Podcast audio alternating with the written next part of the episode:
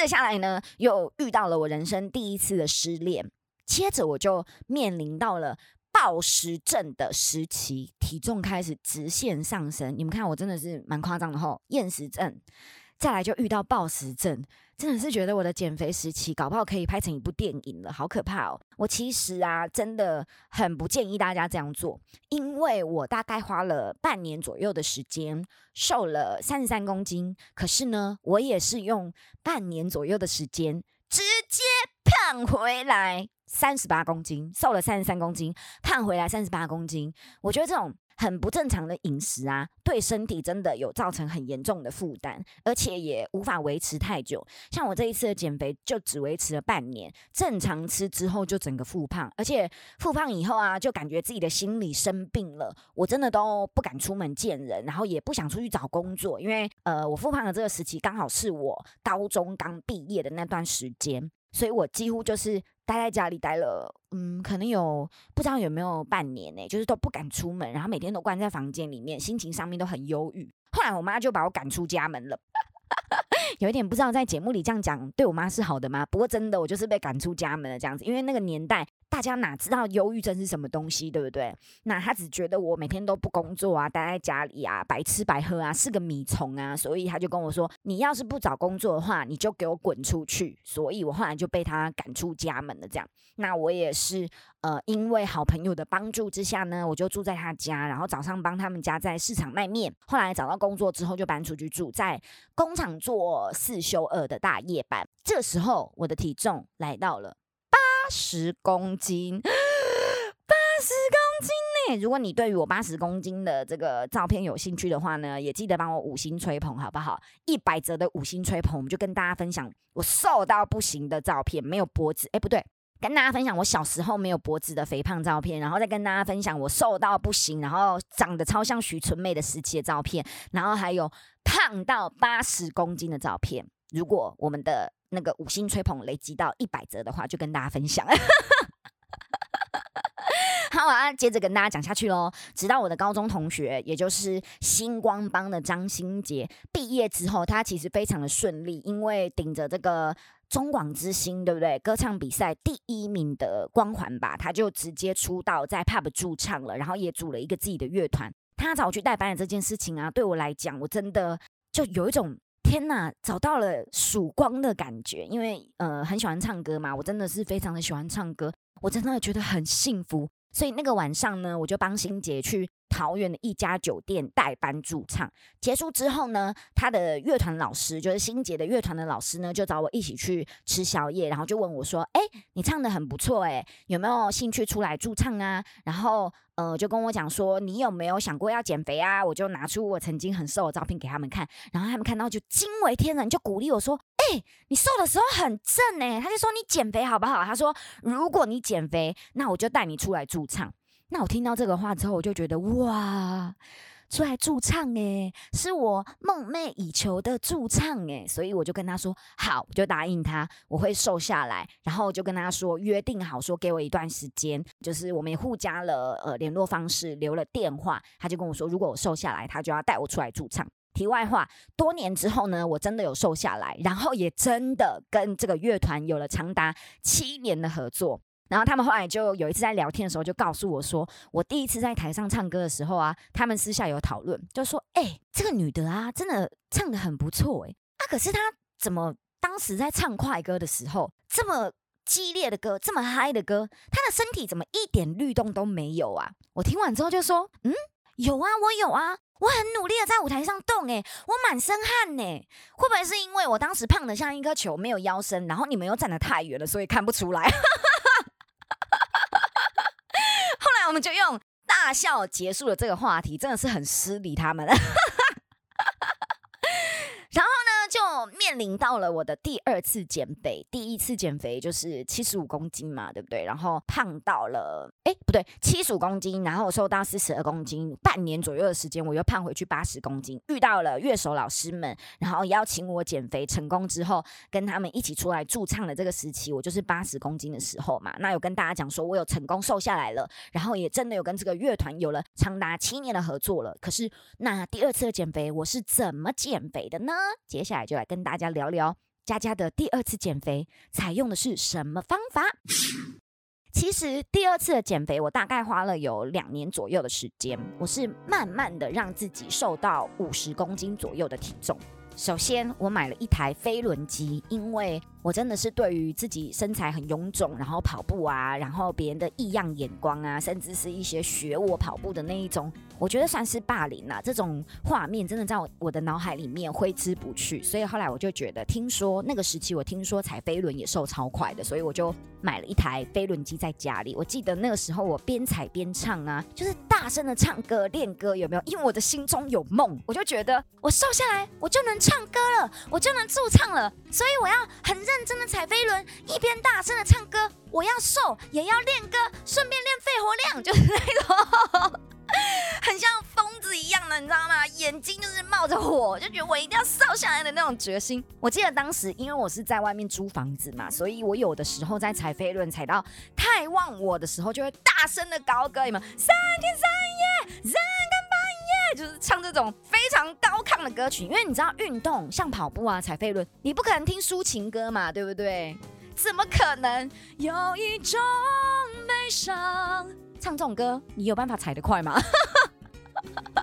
所以我当时就是会放一些嗨歌，然后大声的高歌。邻居跟房东多次的都有跟我反映说，能不能就是降低一点音量啊？就是啊，叶小姐，请问能不能降低一下音量啊？啊，就是有邻居跟我反映说，哦，你那个呃唱歌的音量有点太大声了啦，所以啊，能不能拜托你小声一点？这样，其实我也是有收到邻居来敲门，你知道吗？就敲门就说，哎，不好意思，能不能小声一点？我们小朋友在午休。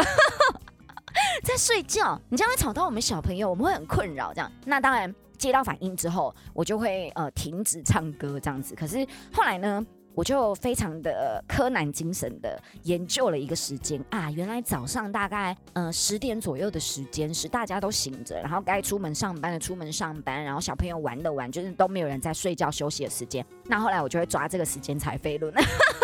就只能挑大家去上班的时间踩飞轮啦。那在这边呢，我就先诚心诚意的跟大家道歉一下。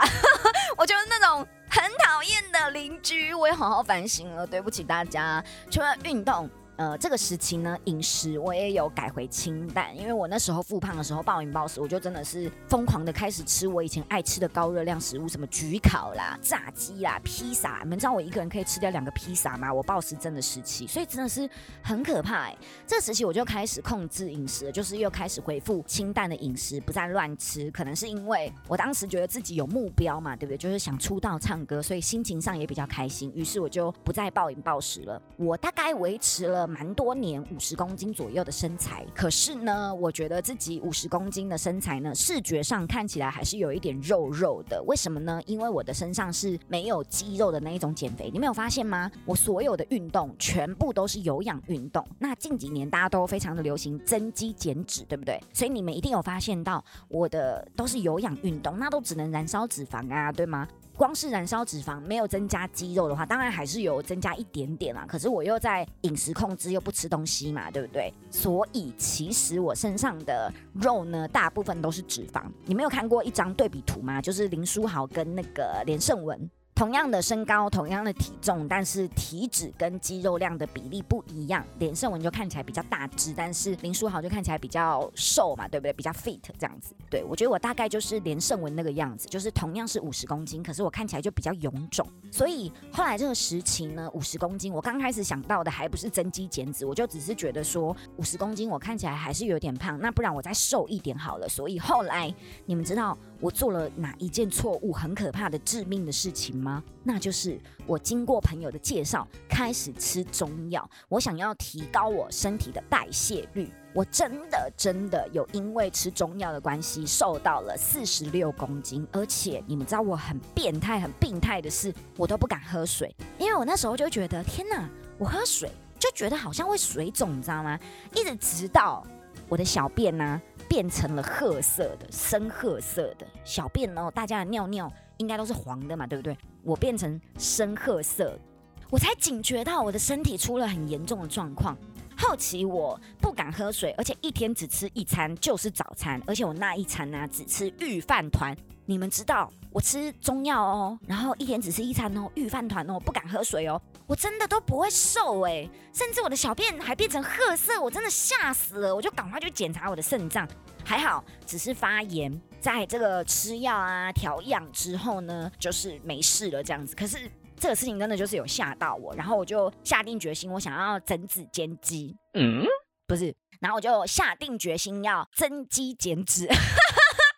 减脂增肌是什么？哎，不对啊！哎，我刚刚也没有讲错啊，我有讲错吗？反正我就下定决心要增肌减脂这样子，于是我就开始报名了重训课程。一周我最少去三次，每次我都去两个小时，先重训再有氧。我大概尝试了半年左右的时间吧，我的体重跟体脂不降反升。因为我们都有做那个体脂的测量嘛，对不对？所以我知道自己的体脂增加了。其实不用量也知道啊，因为我当时的衣服跟裤子都变得超紧的，我整个人变超壮。我在想，可能是因为我恢复了正常饮食，然后又停中药了，所以我的身体代谢变慢了。你们知道我在讲什么吗？就是因为我当时吃中药是为了提高我身体的代谢嘛，因为中药会让你的代谢变高。当然，我其实在吃中药的时候，心跳也是超快的，你知道吗？有时候我的手都会抖，甚至心跳很快的时候，我唱歌都会有天然的抖音，骗你们的啦。但反正总之呢。可能是因为停了中药，然后又吃的变多了。因为当时我的教练就有跟我讲说，你如果饮食没有吃到你一天的呃人体所需的代谢率的话，就是热量的话，那你就不会燃烧你的脂肪，所以你就不会瘦，甚至肌肉也不会长。那你就是运动就是做白工。所以我那时候变态到啊，我买了一个小型的测量机，就是可以测量重量的那个量测机啊。我每一餐都会量一百克的糙米饭，自己煮糙米饭哦，一百克的糙米饭，一百克的鸡胸肉，然后一百克的蔬菜，就是我每一餐真的三餐，每一餐我都会去量它的那个公克数，然后都算好好的，算那个吃进去的热量，结果我还是胖，我踩飞轮哦，踩到我膝盖超痛的，居然没有瘦，我觉得这是我人生第一次因为减肥彻底的崩溃。我真的崩溃哎！我当时的男朋友啊，呃，因为我膝盖不舒服，就带我去看骨科检查膝盖。然后那时候医生就跟我讲说，我天生骨骼有一点髌骨外翻，就是俗称的 X 型腿。虽然我只有轻微的髌骨外翻，他说其实有很多女生都有这样子的一个症状，这样就是髌骨外翻的症状。可是呢，因为轻微的髌骨外翻的关系，所以我不适合做激烈的运动，像跑步啦，或者是重量太重的重训啦，都不适合做。如果硬要做的话，到时候膝盖的软骨如果磨损损坏掉了，那就要做手术。我听完那个大崩溃啊！我就是我真的崩。溃哭那种哎，那时候男朋友开车载我，我就直接在车上大哭，我就，那种，我我怎么那么可怜，我的运动也不能瘦，少吃也不能瘦，为什么？就那种，我真的没有跟你们开玩笑，这是我人生唯一一次崩溃痛哭，是尖叫那种，就是啊那种大哭哦，我真的是自己现在想也觉得非常的。夸张，然后我当时的男朋友就可能长期吧，因为其实他真的是很疼我，像我去重训啊，去运动，他几乎有时间他都会陪我一起去，所以他可能也看着我的努力在眼中，就是他也看在眼中，然后。去医生这边检查，他也是听在耳里嘛，对不对？所以我觉得他应该也是蛮心疼我的。然后看到我这样子，他也不知道该怎么办，所以他的情绪上面也有一点崩溃。他就开始捶车子的方向盘。我们真的是好像在拍电影哦，你们知道吗？因为看到我崩溃，他也不知所措，他也不知道要怎么安慰我。然后他就也自己情绪有点崩溃，他也付出很多嘛，因为他也在我减肥的路上陪伴我这样子。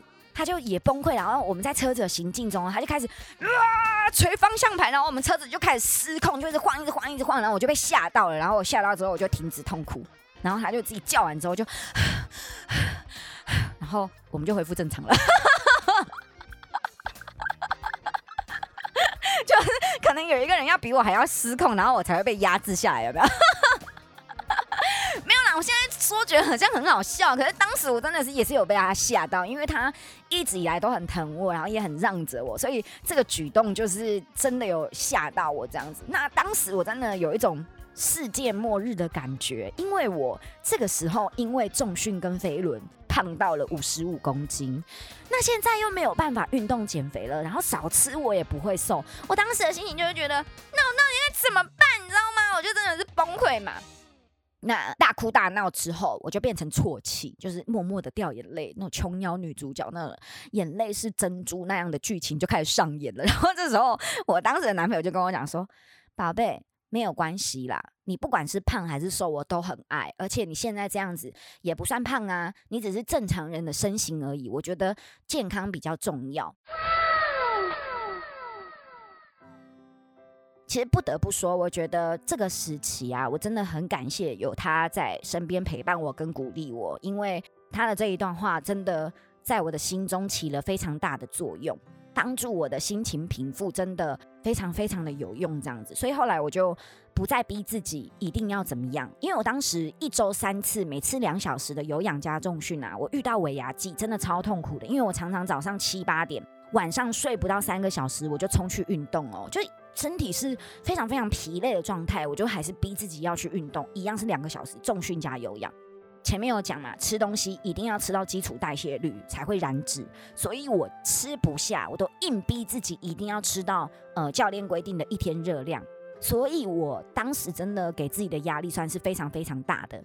后来我在男朋友的陪伴之下呢，放松心情，顺其自然的。有时间我们就去运动，那没有时间呢，我就尽量让自己的饮食清淡，然后以原形的食物为主，也不再逼自己说我一定要吃到呃基础代谢率，就是我一定要逼自己吃到很多很多的东西。后来哎，过了一段时间之后，莫名其妙的我就一直变瘦哎，请问一下，我到底是不是有中邪啊？所以我想跟大家分享的事情就是，我觉得减肥这件事情，你的情绪、你的心情真的也是很重要的。物极必反，有没有？这个就是太极端的状态之下，真的对身心灵都不是一个好事情。后面会跟大家分享为什么这个身心灵都会有影响。那后来我也是受到了，呃，就因为身心灵都获得了解放。我就莫名其妙的、不自觉的就瘦到了四十五公斤，可是这个时候呢，我的身体还是松松垮垮的，就依旧是那种没有什么肌肉的身材。直到呢有一天，呃，我去一家我常常去买衣服的店家，那个店员介绍我，我才接触到我现在一个礼拜会去运动三次的皮拉提斯，还有 T R X。慢慢的，我才改变了自己的菱形、菱形、梨形身材啦，就是。西洋里的身材，就是屁股那边、马鞍肉那边非常的大的那种身材。饮食呢，其实我并没有改变，却增加了我的肌肉量，然后又不会整个人看起来浮浮肿肿的。再加上偶尔我会觉得自己好像哎，开始有一点肿了，就是我什么东西都吃嘛，甚至跟朋友去聚餐呐，吃火锅啊，什么东西呃，鲑鱼生鱼片呐，哦，现在讲到就觉得好想吃哦，好饿哦。就是吃的上面，我已经没有在逼自己一定要吃水煮的没有味道的东西了。我现在就是什么东西我都吃。如果觉得自己好像太放纵了，气死蛋糕吃太多了，有没有？我就会再加上一六八的断食。我觉得自己现在其实瘦的蛮健康的，以前那种不吃东西的减肥啊，真的脸超凹的，然后看起来很苦命。像我现在啊，我完全都不量体重了，然后也不再执着于体重机上面的数字，我就觉得我现在的身材只要维持在 S 号的尺寸，我就非常的满足了。我跟你们说，我减肥的六亲不认识啊，我可以跟朋友去聚会聚餐，然后我就是只看着大家吃没有关系的那一种，然后大家都觉得很拍谁，觉得很不好意思，一直问我说：“你真的不吃吗？吃一口没关系吧？”这样子，可是我就是一口都不吃，我真的一口都不吃，因为我就觉得要就是贯彻始终，有没有？突然很想唱国歌，我真就是一口都不吃哦。连出国玩，你知道我有跟朋友们一起去冲绳玩。其实我每一次出国都是这样啦，我基本上都不会放纵自己大吃大喝，我都是吃生菜沙拉。你们知道我有一次去。跟朋友们大家一起去冲绳玩，你知道我每天都在超市、便利商店买生菜沙拉、吃地瓜、吃鸡胸肉。其实我就真的是已经把减肥这件事情当成是日常了啦。就如果我没有聚餐、没有聚会、没有跟朋友们约要出去吃东西的话，我真的基本就是吃菜、吃鸡胸肉，就真的是鸡胸肉，没有别的肉。然后呃，水果，那或者是地瓜。如果我要吃淀粉的话。连出国我都是这样的饮食习惯，有时候我身边的朋友都会用很同情的眼光看我，你知道吗？就觉得说，人生如果不能吃披萨，不能吃炸鸡，到底还有什么乐趣呢？然后我就说，哼，你知道，这个时候我那种自信的，你知道那种八婆状态，消薄啦，就是消薄状态就来了。我就会拨个头发，然后跟他们讲说，嗯，我人生的生活乐趣可多了。那种享受走在路上，行人对我不自觉的看向我的目光，还有看着自己站在舞台上发光发亮的身影，经历各种成就感，每天美美的打扮自己，就是我的乐趣。哈哈哈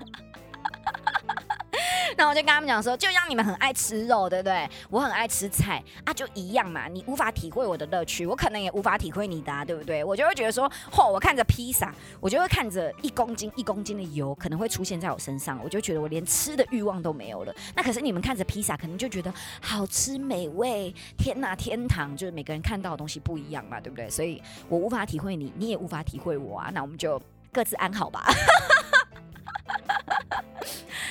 其实呢，呃，我的减肥照片现在也蛮常被一些减肥的不孝的减肥的产品或者是厂商盗用，那也很常有一些瘦身的产品啊，想要找我代言。可是呢，我过得再不好，再穷困，再缺钱，我都一律不接这种业配的原因，是因为我觉得。自己有经历过，觉得一次又一次的成功又失败，真的太辛苦了，所以我很不想让相信我的大家伤身又伤心。我觉得这真的太伤了。那我自己当白老鼠帮大家试过，我觉得就好了。各位就幸福的负责接收我实验过的结果就好喽。其实减肥啊。想要瘦真的不是一件容易的事情啦，可是它真的也不难啦。我觉得心态一定要正确，过度的压力还有极端的方法啊，真的对身心灵都会有很不好的影响。那减肥这条路呢，虽然不轻松，可是呃也算是各位帅哥美女的毕生功课吧，对不对？那我希望大家在减肥的路上呢，要记得你们并不孤单，因为佳佳都在身边陪着你们哦。有任何的问题都欢迎各位可以留言找我讨论。最后，我还想说，其实啦，人生真的不一定是只有瘦嘛，对不对？如果真的没有办法的话，也可以试着接受自己的全部就好啦。也没有人说瘦才一定是好看嘛，对不对？青菜萝卜各有所好，胖的干干净净的顺眼可爱，身材比例很好，也是一种特色跟魅力。所以我真的觉得不一定要减肥，可是如果你想减肥的话，一定要用正确的方法哦。祝福大家在瘦身的路上都能够一路通往成功。晚上来个温暖的行动呼吁，如果大家喜欢我们的节目的话呢，请在 Apple Podcast 上帮我们五星吹捧。订阅并且分享给你的好朋友。对于节目的内容，如果有感想，也欢迎留言参与讨论。当然，如果行有余力，也请大家可以赞助人图图，三百五百都是对我们的支持跟鼓励哦。谢谢大家收听人图图，我是主持人佳佳。最最最后，谢谢嘉欣，也就是我妹妹赞助我们人图图节目一千元。哒哒哒哒哒哒哒哒哒哒哒哒哒哒哒。直接一个奏乐奏起来有没有？谢谢干妈，白痴啊！我妹啊！我叫她干妈干嘛啦？制作人到底在干嘛？好了，谢谢大家，谢谢嘉欣，我们下集再见喽。拜拜